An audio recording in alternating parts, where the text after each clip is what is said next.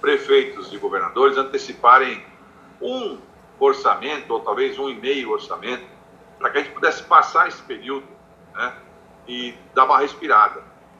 Seria limitado ao prazo em que cada um tem seu mandato.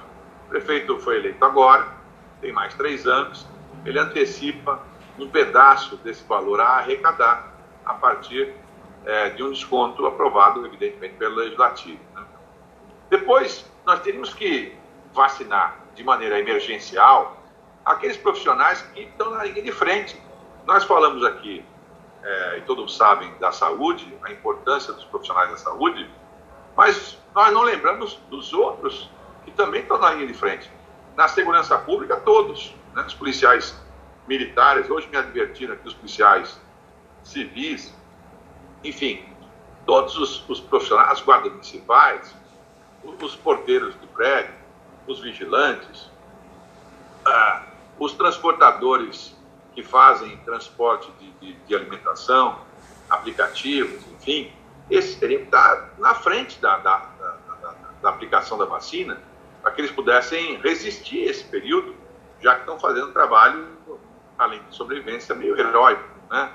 É, se nós quisermos ter aula presencial, se pudermos ter, que é muito bom para as crianças, mas nessas condições é impossível. E se quisermos ter professores e profissionais da educação trabalhando, temos que vaciná-los antecipadamente, claro. É, durante esse praticamente um ano e meio, os governos pouco adaptaram as escolas, pouco, né? fizeram muito pouco. Aplicativos, criar é, é, linhas de Wi-Fi disponíveis em todas as comunidades carentes. Isso não é tão é, assim absurdo. Né? Você, abre, ilumina uma comunidade carente, porque as pessoas não têm dinheiro para pagar internet, como nós temos aqui para falar hoje. Né?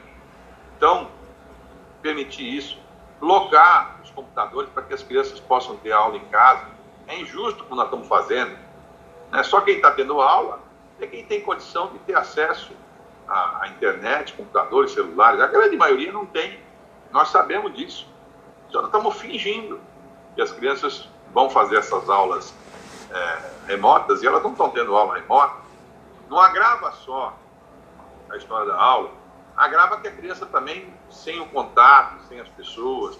Nós tivemos um ano e meio para produzir isso. Criaram diversos hospitais de campanha, criaram por alguns meses, fecharam logo depois. Nem eles sabem direito o que fazer. Tivessem criado recursos, ou o dinheiro que gastaram com o hospital de campanha, se tivessem aberto os leitos de hospitais fechados, leitos desativados, é, teríamos pelo menos agora um legado para a segunda fase. Não fizemos isso. Abriram e fecharam todos os hospitais de campanha.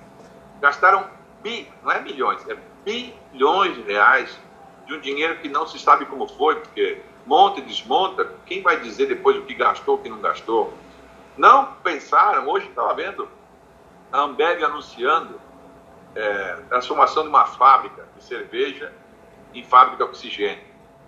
Parabéns, Ambev. Mas, sinceramente, o governador não sabia disso há uns meses atrás, os prefeitos não sabiam disso, não podiam ter se preparado para isso. Todo mundo sabe que esse negócio vai ter fase 1, fase 2, até porque o Covid tem número. Esse é 19, vai ter 20, 21, 22. Então, são preparações que nós temos obrigação. Quem se dispõe a ter cargo público tem que antever situações, tem que se preparar antecipadamente. Ou então, assim como o CEO de uma empresa tem que ser demitido. Tem que ser demitido, porque ele não conseguiu antever situações.